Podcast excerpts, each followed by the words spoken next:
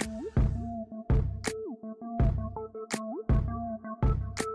欢迎来到房送小五的频道，大家好，我是小波，我是小曼。小曼，我们今天要聊什么嘞？之前有讲过很多次那个缺工的事情，对不对？因为我有个客户他做水电，然后他就说觉得最近行力就拍折，哎，不是说工作不够，或者是哦没有工作，而是现在很多那种水电的，就是技术性的值没有像之前那么好。没有像讲咱传统的那种水电，有的是已经做过当啊，就有经验，可能大佬嘛做过，套厅嘛做过。经验是非常十足的。我觉得现在其实年轻人都是这样，就是急于求成，学到一些皮毛的功夫之后，就想要自己出来当老板。但是其实每一样的技术，每一样的专业里面，它都有一些需要你去用经验去累积的地方啦。现在的工作很多真的都这样，因为像我们那做水电的大哥就说，有一次请了一个学徒，一两个月都不走啊。有惧高症吗？没有，还是容易导电。因为那个水电都是直接领现金嘛，然后那一个学徒就是他想说薪水还不错哦，做了一个礼拜之后就想要休一个礼拜了。人家做一天休一天，那是做一星期休一星期。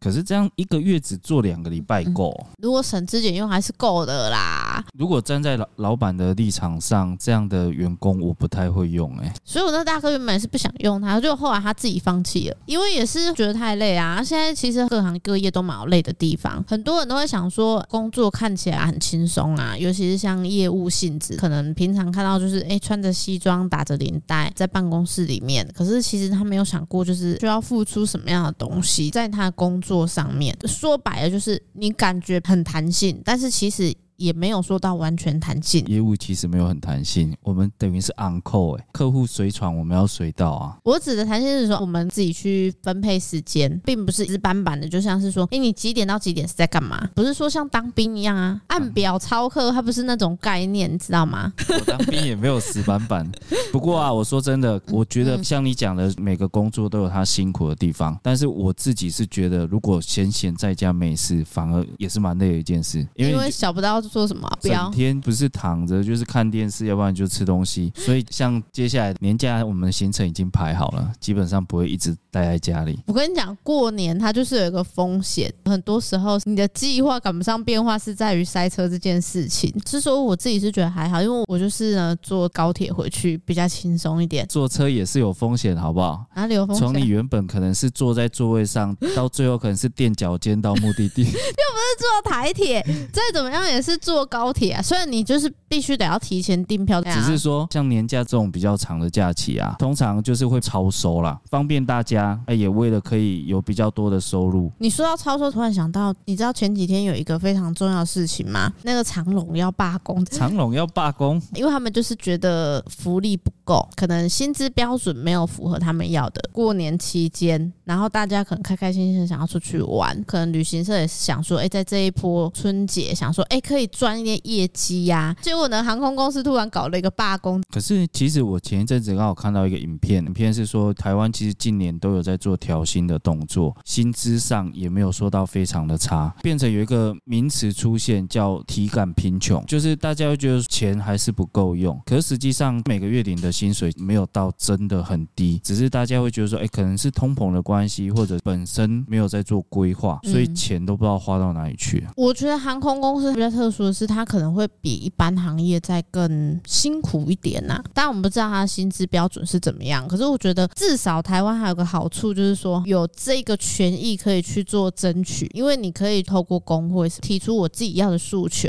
觉得在这方面，其实我们还算是蛮幸福的，因为有这样子的一个管道可以去做。当然，台湾蛮普遍低薪，是因为我们一直以来都在压低这个物价，虽然还是在通膨啊，但是问题是电费啊。哎，油价的部分我们是比较偏低。台湾的薪资没有很低诶，因为其实台湾薪资的中位数啊，嗯，已经超过南韩，包含日本。哦，原来是这样子哦。那应该要讲的是中高阶级的人，他可能是拥有一些薪资水准是比较好的。中位数跟平均值是不一样的哦。中位数意思是他去采集样本，以大多数人的薪资范围做一个标准。平均值的话不能啊。我举例。好了，就是我跟特斯拉的老板哦，马斯克。哎，等一下，我们是说台湾，你至少要举个郭台铭吧？郭台铭不是台湾人。郭台铭身价多多少啊？哎、欸，这样你平这样不就拉高平均值了吗？所以基本上在计算都是以中位数为主啊。那有可能是我们的痛苦指数太高了，所以才有出现体感贫穷这个名词。嗯、不过老实讲，小曼，你是不是要回归祖国了？嗯、为什么、啊？一直在讲台湾哪里不好什么的。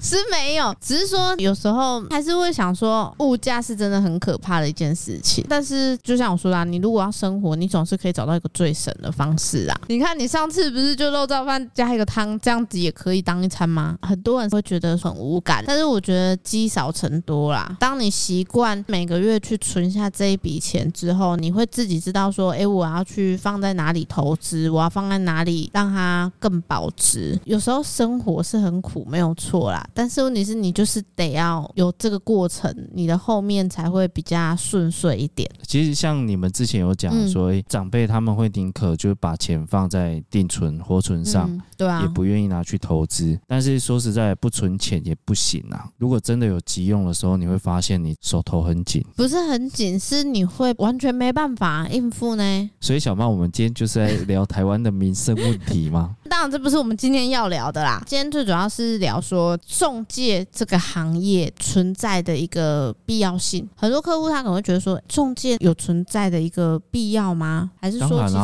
怎么说？如果没有中介的话，你怎么知道哪里有房子在卖？很多人可能会说，哎、欸，那屋主他也会自己卖啊，可能会 PO 广告啊，因为五九一什么很方便，或者是人家门口屋主如果贴个电话，我也可以找啊。被、欸、你这么讲，我都有点自我怀疑。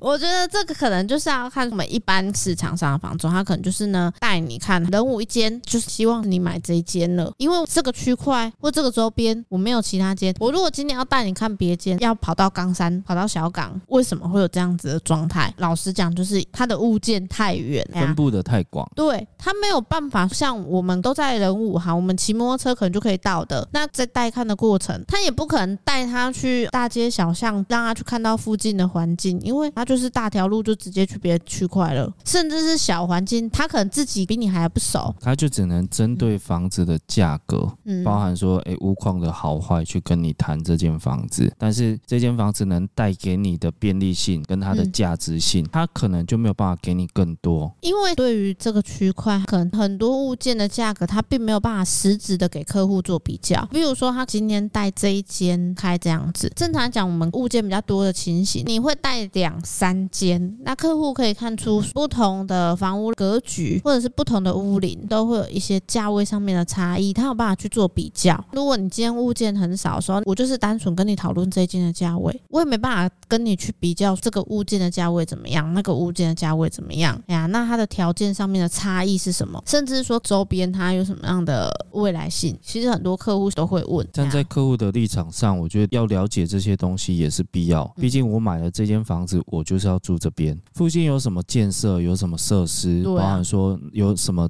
店家，所以其实遇到很多外面的房东，他可能就是希望你买这间房屋。对于很多客户来讲，他会打一个问号，说：那这样的房仲有存在必要吗？我可能今天遇到屋主自售，屋主对这边会更加的熟悉，不管是过去或者是现在、未来，它的发展性在这一方面，他可能会比这样子的房仲还要更熟悉一点。可是我说实在的，屋主自售当然不能说没有好处啦，毕竟房子是屋主的嘛，他对于房子的状况。况一定是最了解的，但是在买卖的过程中，交易的安全性也很重要。很常遇到的情形就是双方对价位有共识了，不过屋主会担心买方，买方也会担心屋主啊。在这个过程中，双方都想要用自己的代书，对，那最后到底要用谁的？啊，有可能你要提议双代书，哎，屋主也未必会想要同意。对啊，那如果说今天大家达成共识，不用代书，就自己讲好，然后用汇款的，自己汇款的，我敢不敢把？这个印章、这个权状又交给买方，这也未必有办法说我信任他。买方这边你没有第三方的时候，你不知道屋主还有没有其他的负债、抵押等等的，你不确定。那你没有专业的。在旁边协助的时候，你可能没办法了解那么多，甚至没有办法去帮你做把关。而且房仲呢，其实我觉得很多功课要做。一般客户可能想说，哎，就是联系我啊，去看房子这样子，不是，它是对于地方的一个了解。像是现在很多从化区，当你今天在这个地方，你可能很多物件的时候，就会了解到这边正在从化，正在发展。那周边的部分，我们还会了解到说，哎，它可能会有一些商圈，这些其实都是必须要在地，然后你去做一些深入的了解，你才有办法去知道说这个区块，诶，要规划什么。是啊，我觉得现在在地生根啊，它变成一个口号。如果大家有仔细看，很多房子在卖，它可能会挂布条，就写在地经营。你在仁武的路上，其实也都看得到这样子的布条。但是你仔细看它的店，有可能在农十六，也有可能在亚洲新湾区或者在鼓山，它的店在那边，那它在仁武挂在地经营，这到底什么意思？我真的也看不太懂。像我们自己本身啊，离开人武就变笨了。不管到男子还是到市区，甚至凤山，我们就没有那么的熟悉。而且你就是到了另外一个环境的时候啊，其实你不会真的非常 care。就很基本的，小曼，你记得你骑回家的路每天有什么样的变化吗？没有，我骑回去的时候，他可能有些店家已经是关着的，所以我就想说，哦，就是一片黑嘛，没什么啊。一般人的常态就啊，经过他不会特别去留意，除非是真的每天都在这个区块，他才会想要去了解。对啊，因为每天我们在仁武的时候，我们也会想说要吃什么 之类的，因为我们整个日常就是在这里，所以我们一定会遇到一般客户，他住在这边，他日常生活可能会遇到的事情，买东西啊、吃东西啊等等，甚至是有什么新店家开了，像小智就很常去探索一些新店家，所以有时候我们在这一个过程之中，其实就像客户住在这里是一样的感觉。但我们说的是，哎，他的现在跟未来，可是其实很多客户他有时候会想要了解房子的过去，比如说来到人武，客户应该最常问的就是这里有没有淹水。对，很多客户就一定会问。难道客户都问我你家爸没吗？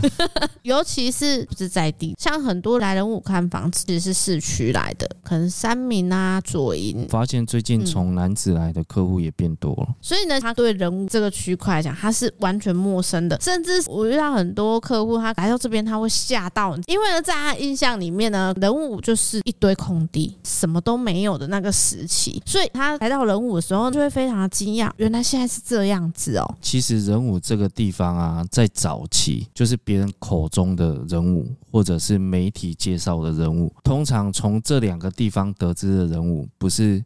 很偏僻，很乡下，要不然就是会淹水。但实际上了解之后，就会发现其实人武是很不一样的地方，而且跟我们以前印象中的是差很多的。所以我觉得很多时候，当你从过去到现在来看的时候，你会发现，哎，整个区块的变化很大。如果你今天只是从新闻里面去获取一些资讯的话，可能你会停留在人武，它就是一个淹水区。但是问题是，其实它是有分区块性，不是每个区块都是这样子。我觉得这个是看媒体的选择性啊，像之前台风造成大淹水，那时候不是只有人武这个区块，很多地方都有。但是这些新闻看完之后就带过了，偏偏对人武的印象就比较深。毕竟新闻媒体他要的是流量，当然他在某些报道上面就会希望血流成河，就是那个可能比较夸饰一点，我觉得有点过度报道。所以往来人武的客户如果常常在这边走动的话，就知道近期来讲。比较没有这样子的情形出现。我印象中，距离人武上次积大水的时候，至少也有五六年以上喽。当然，你想要了解这些资讯，他就必须要在这个地方，还是要经营够久，可能跟邻居熟，甚至是你台风天有没有在这边，你有没有看到他一个实际的情形是什么样子？大家都知道，新闻不一定完全都是准的。房仲这边他有没有办法给我这些资讯？他除了淹水这件事情之外，很多客户他遇到一些物件都会先。问说，那这间房子有没有凶宅？一般来讲，凶宅我们都一定会提前告知嘛。然后呢，就会问说，可能大哥大嫂你怎么去问这个问题？聊天之后才发现，原来是因为外面有些房总，他可能呢不清楚，了解的不够透彻的情形，不专业了呢。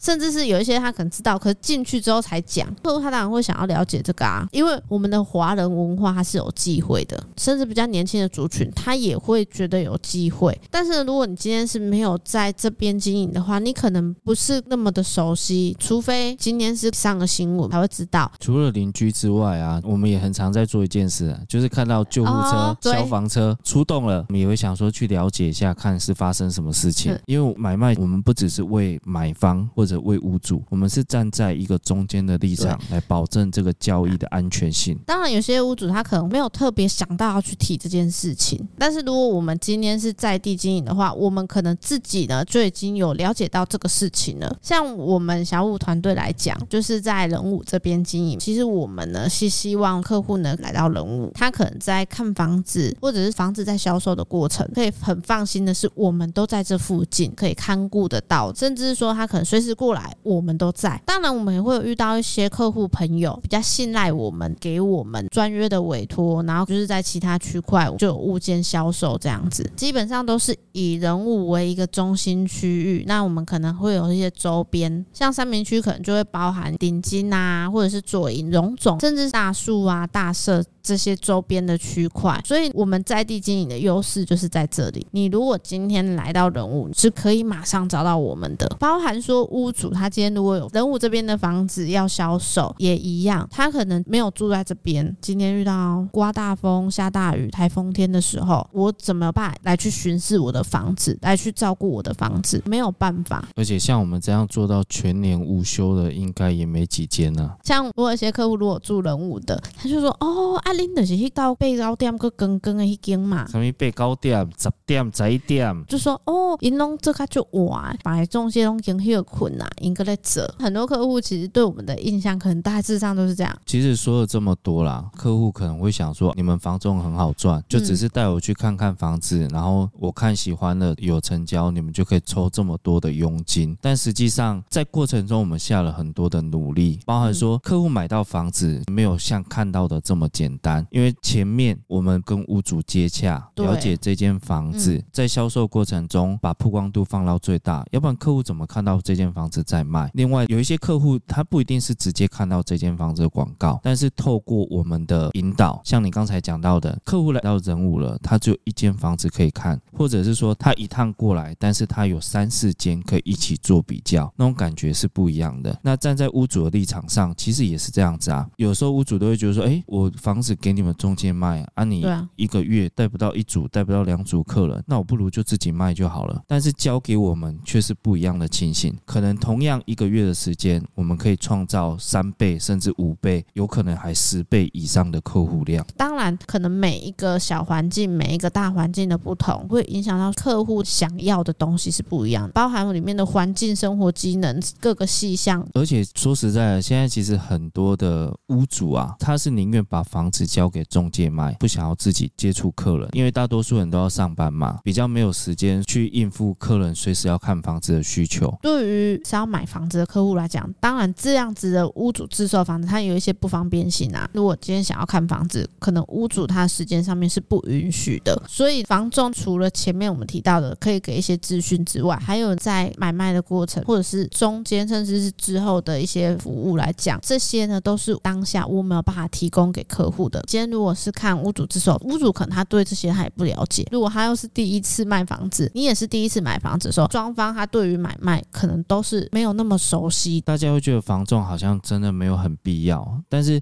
撇除掉兼职的或者不专业的来讲，嗯、其实房仲要做的工作真的很多。我也可以说，我们真的是一个专业的存在。没有买卖过房子的话，他并不知道中间的细节到底有多少，包含说需要注意的事情，以及这些事情会带来的影响到底有多大。我觉得一般客户他想要买房子，他不会说啊，我单纯只是想买房子，他也会锁定区域，可能我在哪里上班，我就找那个上班的附近，不会说啊，我要买房子，我从台北看到屏东，因为你的生活圈在哪里，就是会买在哪里。顶多我在家通勤时间上去多五到十分钟，大概就是这个范围，不会超出太多了。除了客户以外，这也是我们在地经营的原因。只要想要找人物，包含周边，找我们就对了。以上呢就是我们今天分享的内容。如果想了解的题目呢，欢迎在下方留言给我们。在高雄呢，有任何的不动产或者是房地产要托租托售，尤其是我们人武在地，一定要拨打零七三七三五五五五进来找我们哦。喜欢影音版的朋友，记得上 YouTube 搜寻小五线上赏屋，帮我们按赞、分享、加订阅，并且开启小铃铛哦，这样你才可以第一时间收到我们的上片通知。我是小五团队的小曼，我是小博，我们下次见喽，拜拜。拜拜。